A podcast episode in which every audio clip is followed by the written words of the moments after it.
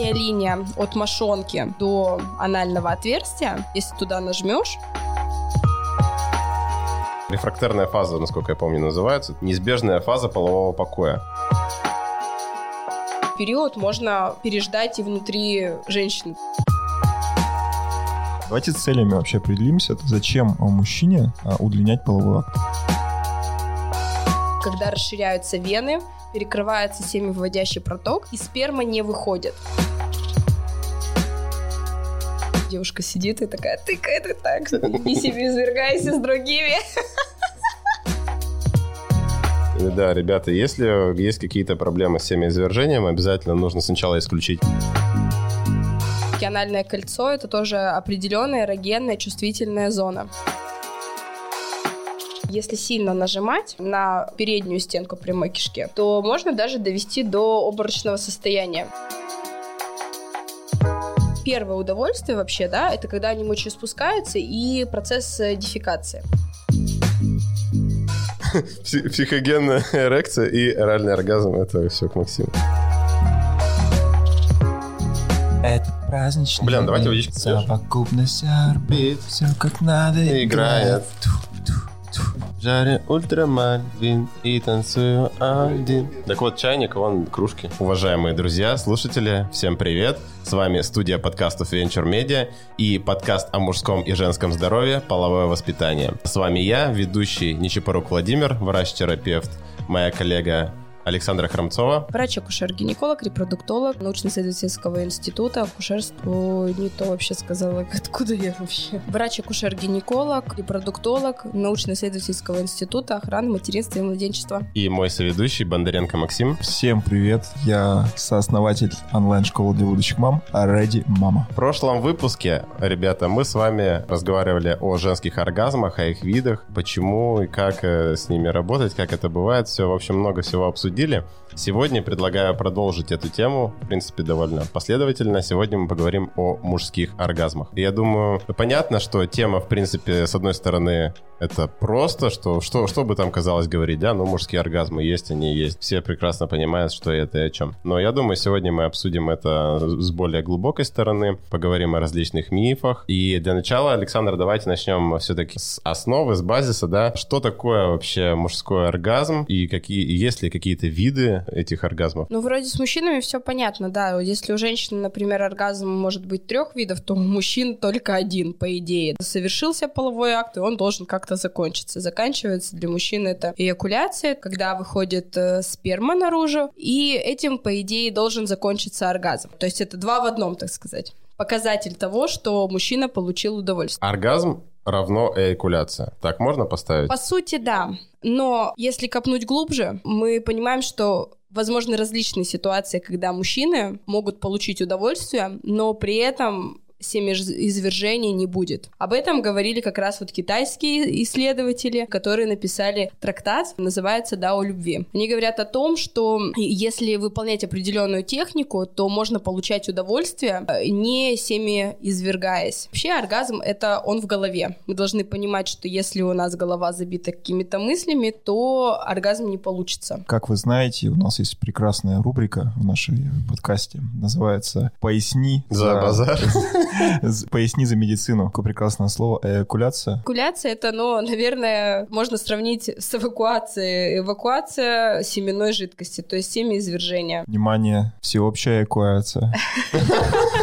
Да-да-да, красная Говорят, сперматозоиды выбегают из помещения. Шикарно. Ну так, а если более конкретно вот про этих китайских философов, да, что, что это, кто это вообще, что это за люди, что они там получается? Это древнекитайский трактат. На самом деле это философское учение, которое уходит далеко в прошлое. Говорится о том, что каждая возрастная группа должна иметь определенное количество семяизвержений в неделю. Если это молодой человек, там 20-35 лет, то там должно быть, например, 3-4 раза в неделю можно всеми извергаться. Остальные все половые контакты должны не заканчиваться эякуляцией. Если постарше человек, да, 80 лет, например, то это один раз в неделю только. И в этом трактате и учат людей, мужчин, выполнять определенную технику дыхания, нажимая на определенные точки рецептивные. Давайте в анатомию тогда Давайте, да, переключимся. поиграем. Получается, средняя линия от мошонки до анального отверстия. Туда, если нажимаешь, там есть нервно-мышечный пучок. Если туда нажмешь, можно задержать семяизвержение. Там же проходит семенной канатик. И тем самым механически ты задерживаешь выброс спермы. То есть изначально э, я когда общалась со, со своими знакомыми югистами, или как их назвать, то есть люди, которые увлекаются йогой, они говорят, что это изначально они вот так вот и зажимают. То есть они не, не владеют всей техникой. Ты физически как бы задерживают. Так вот начинается их техника, как они тренируются. В дальнейшем они именно на подсознании, на подкорке, они могут уже контролировать задерживание спермы, но при этом они получают э, удовольствие именно нервно-мышечное.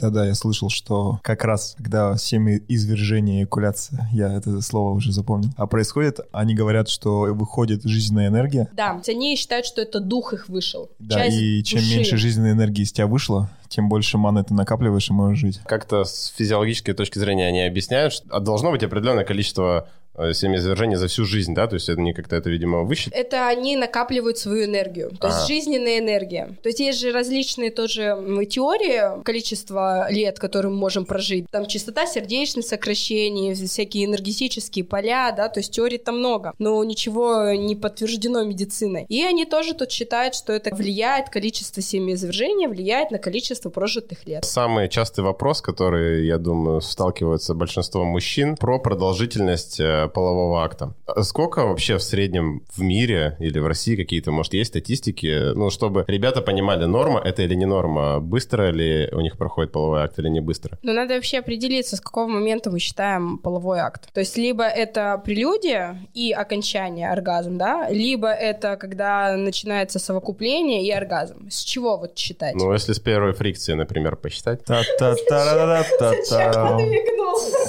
И дайте я поясню. Сейчас Владимир подмигнул мне, что сейчас будет твой выход. Так, Ребята, я появляюсь в нашей Поясни за рубрике. медицину. Поясни за медицину. Что такое фрикция? Фрикция — это телодвижение мужчины и женщин. Это количество телодвижений половых партнеров. А как считается фрикция? Это вот вперед это фрикция или вперед-назад это? Полноценно вперед-назад. Да, да. А. Одна, одна фрикция это примерно То есть если одно. только вперед, то это Раз, пол фрикции. Два, три, вперед. Вперед-назад. Вперед-назад. Да. То есть по статистике может быть 15 с половиной фрикций за половой акт. Никто не считал. Так в итоге сколько все-таки продолжительность среднестатистического секса? Все зависит от э, возраста половых партнеров, от их темперамента. Но в среднем 10-15 минут. Да, если молодые половые партнеры, то там может быть 3-4, например, минуты. Это тоже норма для того э, времени, того возраста. Если постарше, там увеличивается и количество временного промежутка прелюдии, и в то же время увеличивается количество времени полового контакта. Может быть, и до часа, и до полутора. Сколько до этого не было секса. А как эта корреляция происходит? Тут тоже, знаете, нужно найти середину.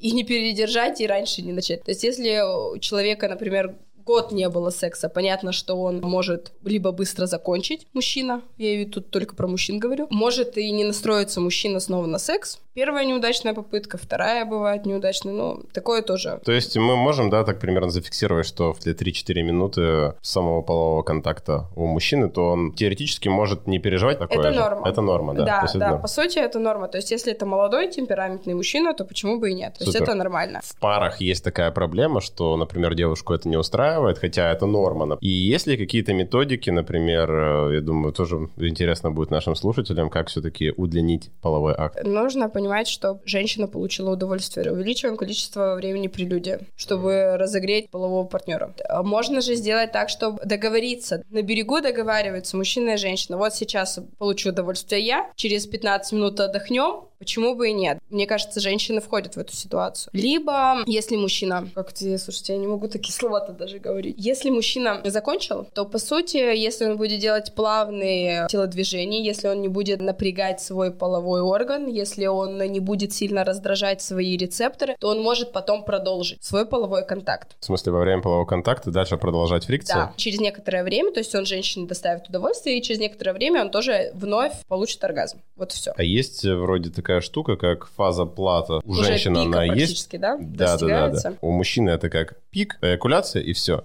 И потом нужен определенный рефрактерная фаза, насколько я помню, называется. Неизбежная фаза полового покоя. годы тренировок, и все получится. Не, на самом деле, если медленно, аккуратно все делать, то рефрактерный период можно переждать и внутри женщины, чтобы женщина Перезимовать. получала. Как Да, говорится, да. не выходя оттуда. Не Да, не выходя, из да, кассы, да. На самом деле. То есть э, вполне реально и возможно это сделать. Давайте целями вообще определимся. Зачем мужчине удлинять половой акт? Для достижения женщины тоже оргазма. По сути, да. А если женщина тоже за 4 минуты справилась и все Ну, хорошо? Это такая редкость на самом деле. Мы должны понимать, что женщине нужно больше времени для того, чтобы она настроилась на оргазм. Мужчины, если женщина говорит, что она тоже закончила, скорее всего, она вас обманывает.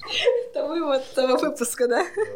Все женщины врут. А сколько вообще оргазмов может получить мужчина? За жизнь. Не-не-не, не за жизнь, вот, за, например, за половой акт, за один. Один половой акт это равно? Одна эякуляция? Или, По сути, принципе, да. То у женщины это может быть несколько оргазмов, а у мужчины это один, по идее. Но опять же, мы понимаем, что если он отдохнет во время полового контакта, да, можно же переключиться на другие формы ласки и потом продолжить. Для женщины это один половой контакт, опять же, считается, а для Мгм. мужчины это будет два. Такая математика непростая. Просто, да.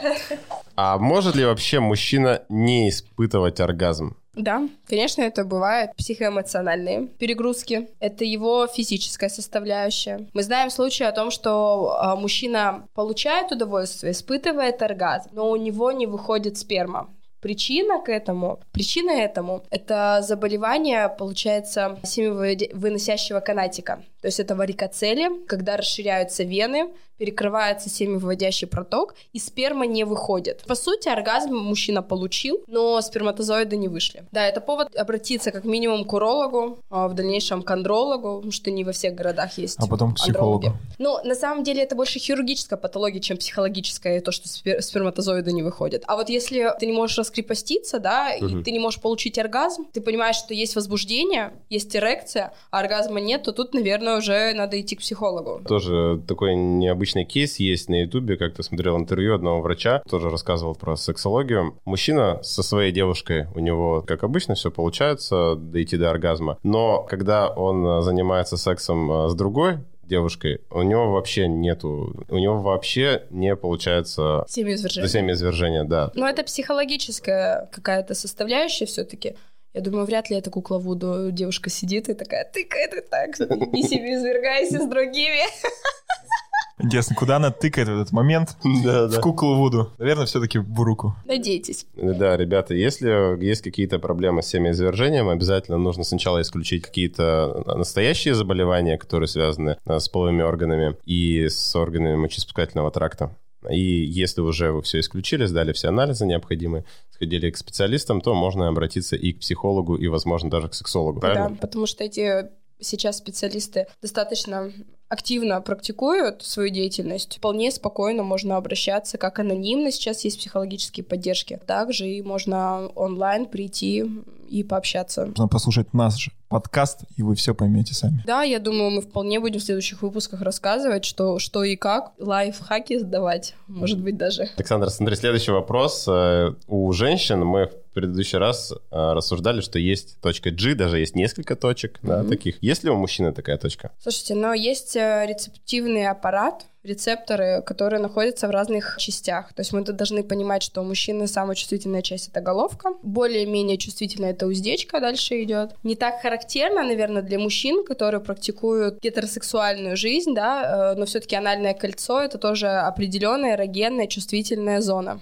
Что такое анальное кольцо? Должен был Я думал про Максим. гетеросексуальное. Максим спросит. Максим, ты что-то у нас сегодня Я сейчас отдыхаешь? Ты все знаешь, что ли? За Алексея Щербакова, что ли, такой, что такое гетеросексуальность? Типа, почему мы разговариваем в нашей просвещенной стране об этом? Да, давайте слегка поясним. То есть гетеросексуальные контакты — это контакты и, ну, например, мужчины, и с мужчиной, и с женщиной. Да, Правильно? это разнополые. Разнополые, да. То есть Разнополые он, контакты. ему нравится и с теми, и с другими. Нет, подождите.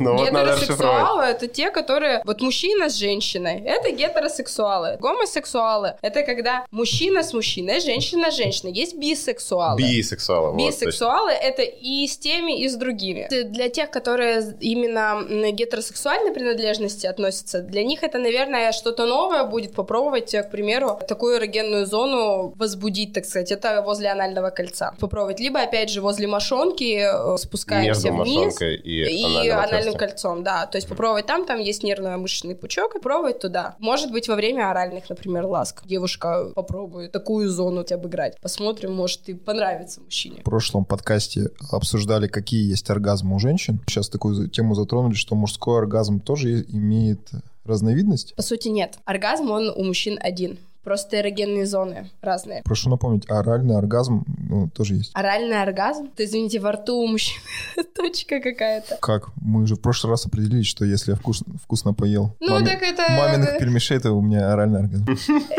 Это у вас разновидность, Максим, оргазма. А у нормальных людей это просто удовольствие называется, если что. Получается, есть несколько видов эрогенных зон, благодаря Да. которым можно достичь Получить одного, э, да. одного и того же оргазма. А еще, э, раз уж мы затронули тему э, гомосексуальных пар, есть же предстательная железа еще в организме, которая тоже, насколько я понимаю, дает определенные ощущения, эмоции, Да. и при, получается, гомосексуальном контакте раздражается именно как стенка простаты или что там происходит? Да, по сути... Почему им как бы это нравится? Вот смотрите, когда я говорила про анальное кольцо, вот там вот и находится одна из стенок предстательной железы. То есть если поглубже мы зайдем в прямую кишку, мы соприкасаться будем как раз э, с определенными стенками предстательной железы. И- Поглубже это сколько там же? Все равно определенный есть размер прямой кишки, чтобы, ну, для понимания. То есть это примерно так же, как у девушек. Помните, мы в фалангах считали?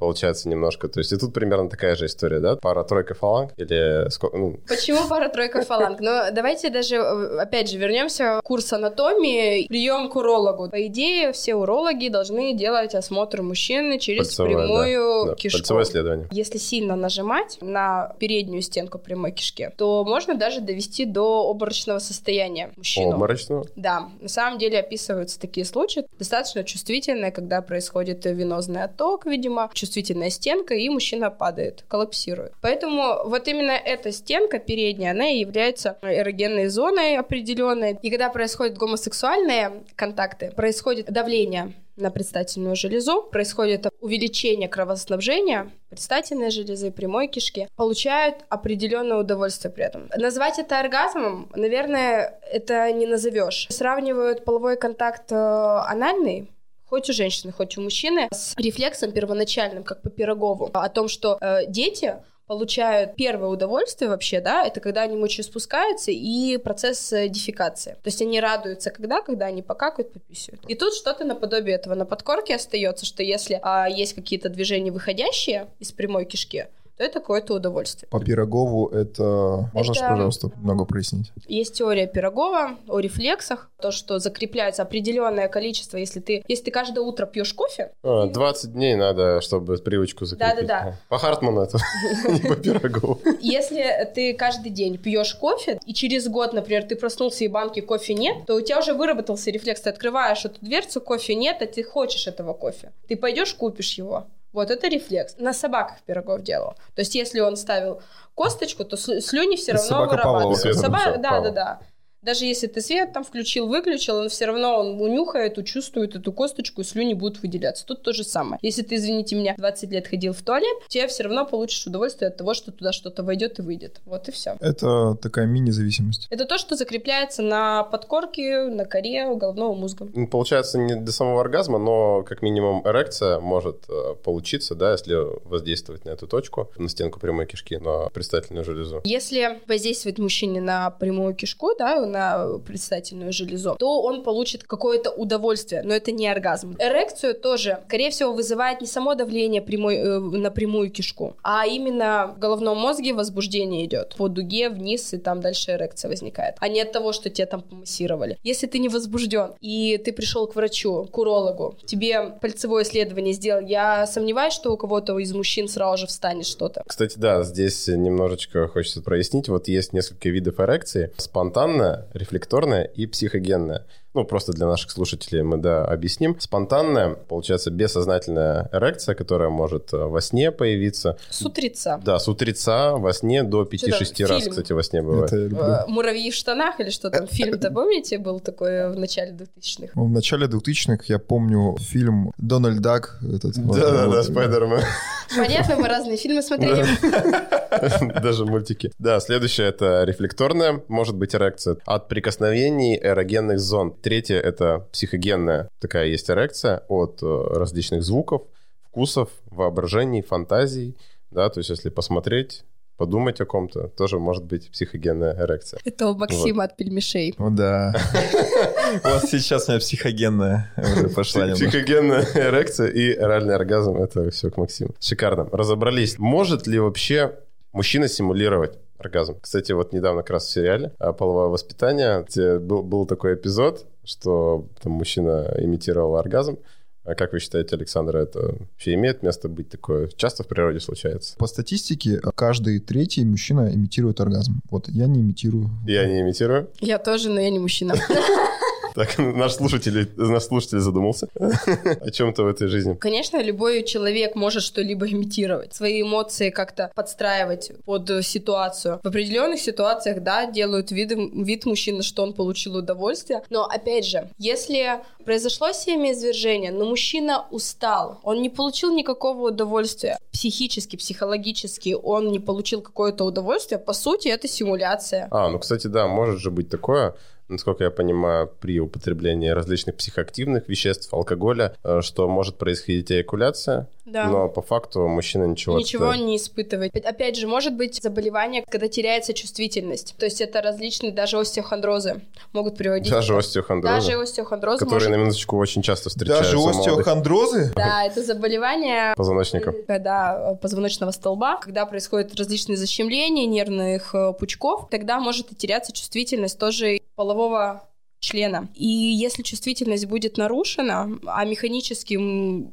происходит совокупление между мужчиной и женщиной, между половыми партнерами, то семяизвержение может быть, а вот чувствительность нарушена, и человек не, не получает должного удовольствия. Насколько я знаю про остеохондроз, что это болезнь офисных работников. Да? Чаще всего ребята, если вы встречаются, да. работаете в офисе, вы в группе риска по А еще заболеваниям. люди, вот, которые как раз работают в офисе, нужно особенно мужчинам чаще вставать и двигаться, потому что происходит застой в нижней части наших органов. Это том числе и тазовые органы, это и ноги, э, венозные застои. Вот тут вот начинается как раз проблема с варикоцелия, это И расширение вен. оттуда уже И вытекает... оттуда вытекает то, что, да, например, эрекция есть, но семяизвержения нет, или удовольствия мы не получаем, потому что, опять же, защемлены различные нервные пучки. Поэтому больше движения в жизни. Если даже едете в фитнес-клуб, лучше оставьте машину, дойдите пешком, это будет эффективнее Так что, намного. да, дорогие слушатели, если есть какие-то проблемы с позвоночником вообще, если есть какие-то хронические заболевания, обязательно, ну и при этом есть проблемы с эякуляцией и так далее,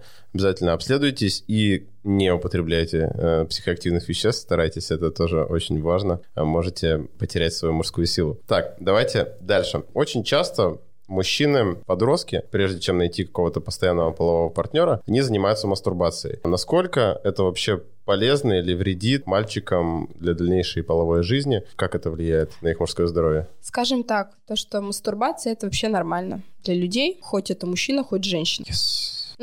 Галочка поставил себе, Максим. Это нормально. Мастурбация, по сути, никакой вред не может нанести для жизни молодого человека, если только это не будет постоянно. Вы должны понимать, что может наступать механическое повреждение, то есть, если часто это происходит, да? А часто это сколько? Ну, чтобы понимание было у У каждого разная Чисто для кожа. информации. Чисто для- Вот, друг хотел пояснить вот это сколько. Да, да, для друга, для своего интересует. Как бы это от ни звучало. чувствительности кожи в то же время. То есть нормы вот как, как таковой нет.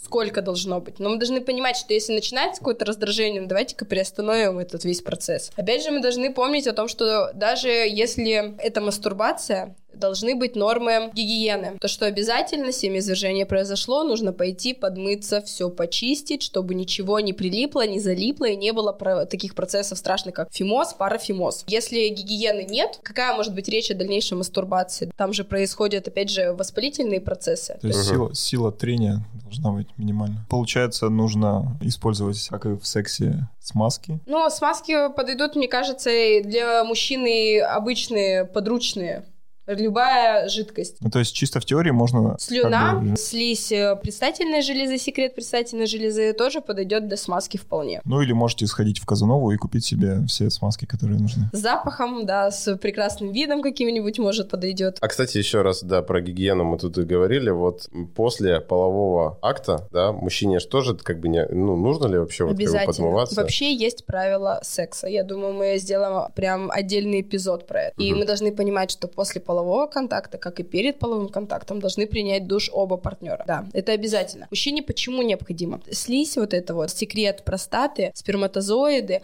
белковые вот эти среды, они просто-напросто потом засыхают. Крайняя плоть она может прилипнуть друг к другу. И тут начнутся воспалительные процессы. Можно, так сказать, эту крайнюю плоть потом не отмочить. И сама она не разлипнет. То есть, если, например, половой контакт произошел днем, Вечером ты не помылся, лег спать, утром просыпаешься, а тут воспаление. На самом деле такое бывает. Жесть. Я в шоке, если честно. Поэтому перед и после полового контакта обязательно должен быть гигиенический душ. А, кстати, да. Либо салфетки.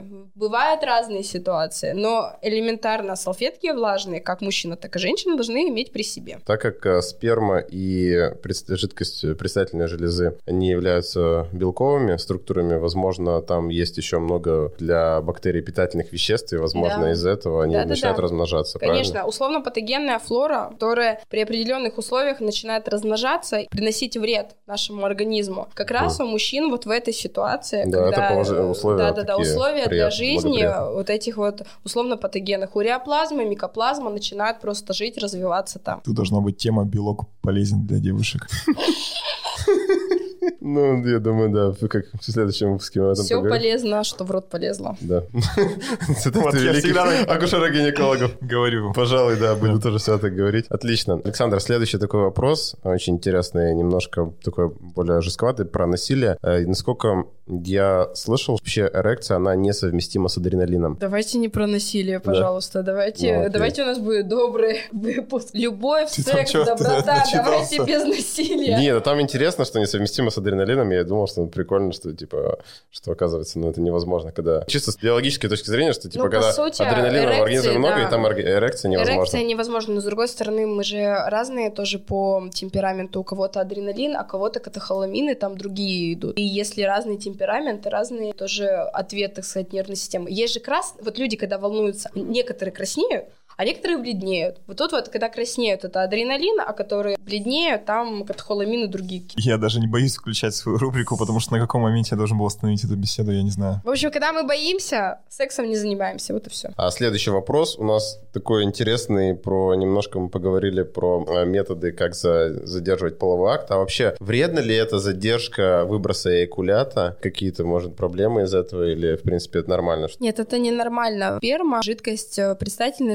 железы должны выходить в норме. А если возвращается обратно от предстательной железы из семенного канатика, выходят сперматозоиды, они задерживаются, а потом, получается, возвращаются обратно, по сути. Они же не задерживаются в уретре. А в уретре могут быть какие-то... А в уретре еще... может быть условно патогенная флора. Мы же угу. понимаем, что уретра — это тот э, столбик, который сов- совмещен с внешней средой. И туда как раз вот условно патогенные организмы попадают, и там они живут. И когда к ним приходит, так сказать, доходит до них белковая субстанция, не вымывает их, да, а там угу. остается, то они размножаются. И тут простатит может быть. Здесь может быть э, уретрит, воспаление уретры. И все это из-за того, что белковая э, среда помогает размножаться условно патогенной флоры. А если бы у нас выходила сперма, то тогда мы бы вымывали это количество условно-патогенной флоры. И было бы чисто, нативно, все хорошо, красиво, никакого воспаления бы не было. Но один минус тоже, то, что жизненная энергия это выходит все равно. Слушайте, я бы лучше без воспаления жила, э, чем с воспалением хроническим, да, но зато долго. Тут выбор такой. Раз все равно нужно периодическое вымывание уретры и так далее.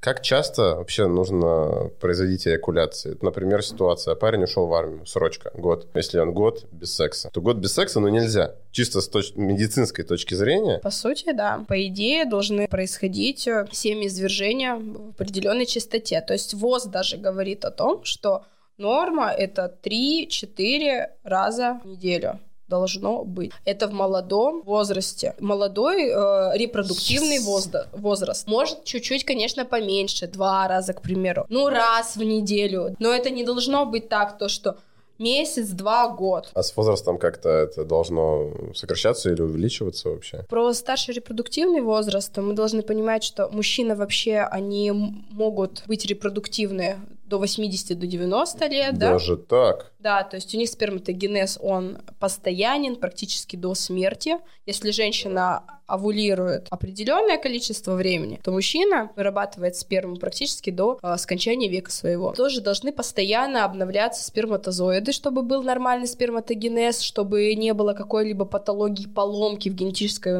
информации сперматозоидов. И в то же время если мы постоянно, если мужчина постоянно эвакуирует свою семенную жидкость, то это профилактирует хронический простатит. И мы даже, когда работаем с парами бесплодными и спрашиваем, а сколько у вас раз бывает там в неделю или в месяц половых контактов? Когда мы встречаемся с мужским фактором бесплодия, женщина говорит, ну раз в месяц. То есть мы пытаемся выловить э, овуляцию, когда она будет. То И в это время... контакт только раз в месяц Раз во время месяц, овуляции. Во время овуляции. Но Ага. это же неправильно, потому что хронический простатит у мужчины возникает. Хронический простатит приводит к нарушению эрекции, приводит к нарушению сперматогенеза, нарушается генетическая информация у сперматозоидов, они становятся поломанными, сама структура, головка поломанная, хвоста там не хватает, еще какие-то, да, морфология меняется. Это вот все приводит к тому, что, опять же, не могут зачать ребенка. А может ли поломка генетической сперматозоидов привести к различным мутациям, ну, в плане уростом каким-то будущих детей? Да, конечно, да, хромосомной патологии может быть такое, да. Мы даже видим, если, например, поломанный сперматозоид внешне, это говорит о том, что что-то пошло не так в сперматогенезе. Это могут быть, конечно, нормальным генетическим материалом, а могут быть и с нарушением. Дополнительная хромосома, не так разойдутся хромосомы при миозе, митозе там клеток, да. То есть мы должны это понимать, что чем а, правильнее сперматогенез, чем а, регулярнее половая жизнь, тем лучше а, будет потом и пот- потомство с этого мужчины. Ребята, я как могу наших мог. дорогих врачей пытаюсь направлять на уровень русского языка, стандартного русского языка. У меня не всегда это получается. Но вот что я успел запомнить в своем восприятии? Что такое сперматогенез? Сперматогенез — это развитие сперматозоидов, созревание. То есть от маленькой клеточки до нормального со жгутиком сперматозоида. Как понять, что произошла какая-то поломка в сперматозоиде? Что для этого нужно сделать пациенту, молодому человеку, чтобы распознать это на ранних этапах? Когда вообще пара готовится к зачатию ребенка, мы говорим даже не о бесплодных парах, а вообще, да, то есть в норме э, для того, чтобы забеременеть, нужно подготовиться к беременности.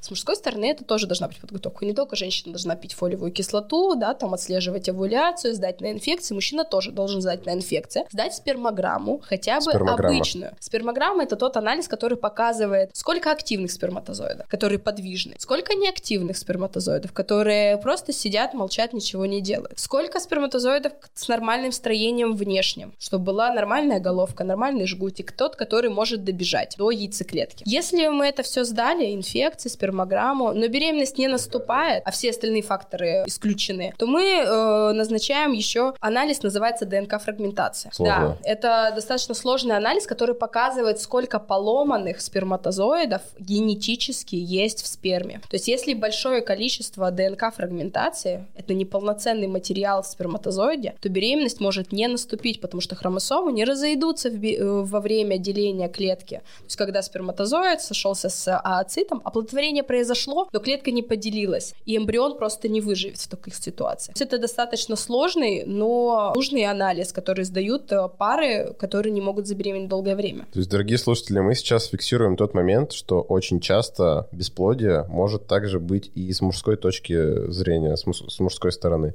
Как часто вообще бывает мужское бесплодие? В нашей стране примерно 15-20% всех пар репродуктивного возраста бесплодны. И из этих 15-20%, Огромный процент. да, примерно 25% это чисто мужской фактор. Плюс еще 20-30% это смешанный мужской плюс женский фактор. Итого на мужское бесплодие приходится около 40, 50, даже до 60% некоторых регионов. Колоссальное число. Да-да-да, то есть 10% пар в нашей стране бесплодны по мужскому фактору, по сути. Влияет ли на заболевания мужчин то, что мужчина в сексе задерживает а, свою... Ну, да, это влияет на сперматогенез, это влияет на старение сперматозоидов, они становятся неактивными, они начинают разрушаться под действием вот этих же белковых субстанций, под действием уреоплазмы и микоплазмы, это условно патогенная флора, которая в дальнейшем приводит к инфекциям, да, хроническое воспаление, это всегда ведет к поломке генетического материала, мы должны это понимать.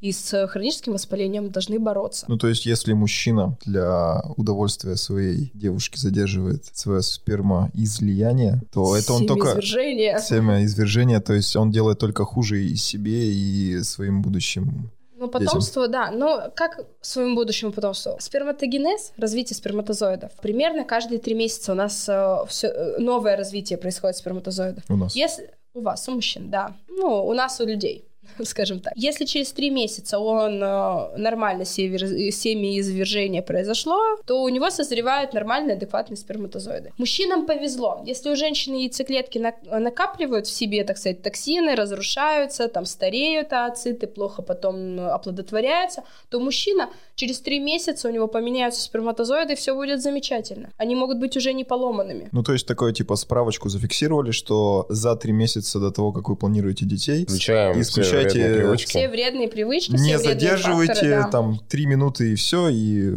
и это будет все лучше для твоих детей. Мужчина и женщина должны вообще понимать. Если э, женщина говорит, что так задерживай, давай э, там все свое и вместе давайте заканчивать это все, то женщина просто ну как-то не любит его или еще как-то это можно назвать, то есть использует его только для своих целей. А по-нормальному в нормальных парах, если мужчина раньше закончил, то можно же отдохнуть и вновь перейти получению удовольствия. Вот и все. Мы приходим к, к тому, что, ребята, нужно любить друг друга, уважать, ценить здоровье. И я как ангел Максим желаю всем любви. Прекрасно. Ангел Максим. И еще, да, один вопросик. Если еще не получается у пар забеременеть, мужчина может... Я на позитивной ноте хотел завершить забеременеть. Так у меня еще вопросы тут У родились. него Куда тут список целый.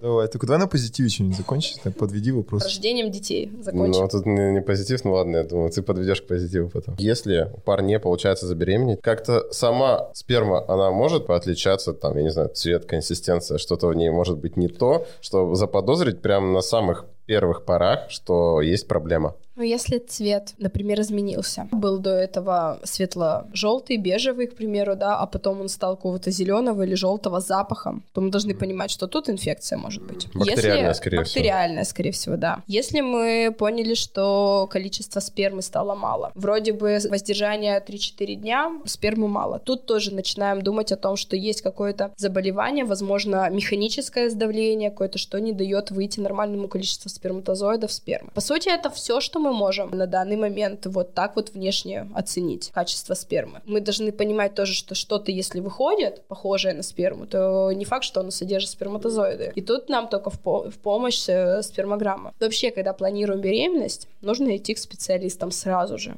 Как только в голове возникла мысль, чтобы прикрыть себя со всех сторон, чтобы назначили правильную подготовку к беременности, чтобы пообследовали мужчин и женщин вместе. Вот идет человек, и ты же не можешь сказать, здоров он или нет, какие инфекции он содержит. То же самое со спермой, с любой биологической жидкостью. Нужно только исследование. Мы вот говорили о том, какая консистенция бывает у спермы. Есть такой миф, э, что если мужчине есть ананасы, то девушке будет намного приятнее доставлять мужчине удовольствие. На самом деле цвет, вкус, запах зависит от того, что ест э, мужчина. Это доказано. И pH меняется. Если мужчина кушает жирную, острую пищу, сперма на вкус становится более вязкой, терпкой, э, не знаю, как это даже описать-то. А если ест э, фрукты, зелень, там, петрушку, то же самое, то вкус Спортпит становится... здоровое питание. то тут становится более приятно. Но спортпит тоже, слушайте, это такой вопрос отдельный. То, что спортивное питание, оно влияет на качество сперматозоидов. И мы видим, э, когда люди приходят с качала, у них нарушается сперматогенез, и мужское бесплодие на самом деле там играет большую роль. Поэтому я, как врач, против э, спортпитов, именно вот белковых пи- пищевых добавок. А то есть рекомендация это какая будет? Чтобы вкус был лучше спермы, Ну да. Возвращаемся к этому. Правильную паровую пищу нужно кушать мужчине. Брокколи там. да. Ну не, ну что-то приятное. Не, ну что? фрукты, овощи, правильно? Фрукты, фрукты, Должны быть в овощи рационе. и не жареную курицу, извините меня. Вареную курицу. Нормальную паровую пищу кушать, да, не зажаристую, потому что это тоже меняет Ну, то консистенцию. есть име- имеет место быть, что ананас Имеет нужно кушать. Но это тоже, знаете, на ужин она его покормила ананасом, и тут же она хочет, чтобы сперма изменила вкус. Нет, это должно быть постоянно, это накопительного, опять же, эффекта. А, Это то не есть так, на что ты- недельку надо ананасом На недельку. покушать. да. Ананасовая диета. Ананасовая диета. Персики еще неплохо, сладкие. Персиковая диета. Да. Дорогие слушатели, если жена вам принесла большой ананас, значит, сегодня вечером у вас будет все хорошо. Отлично. И на этой прекрасной ноте, я думаю, мы будем завершаться. Итак, сегодня мы поговорили о мужских оргазмах, а, много развеяли интересных мифах о том, какие бывают там и виды эрекции, сколько оргазм может продолжаться, и как его удлинить, и нужно ли это вообще. В общем, очень интересный выпуск сегодня получился. С вами был ведущий Нечипорук Владимир, врач-терапевт. Храмцова Александра, врач-акушер-гинеколог. Бондаренко Максим, основатель платформы Ready Mama, и мы все желаем вам хорошего дня, а мы будем вас учить половому воспитанию и давать такой позитивные эмоции. Всем спасибо. Может быть, мы запишем, а с вами было половое воспитание. Может, они туда вставят, вместе попробуем. А с вами было и вместе вправим половое воспитание. Давай Мгм. попробуем. Так, с вами был подкаст о мужском и женском здоровье. Половое, Половое воспитание. воспитание. Это звучит ущербно, если честно.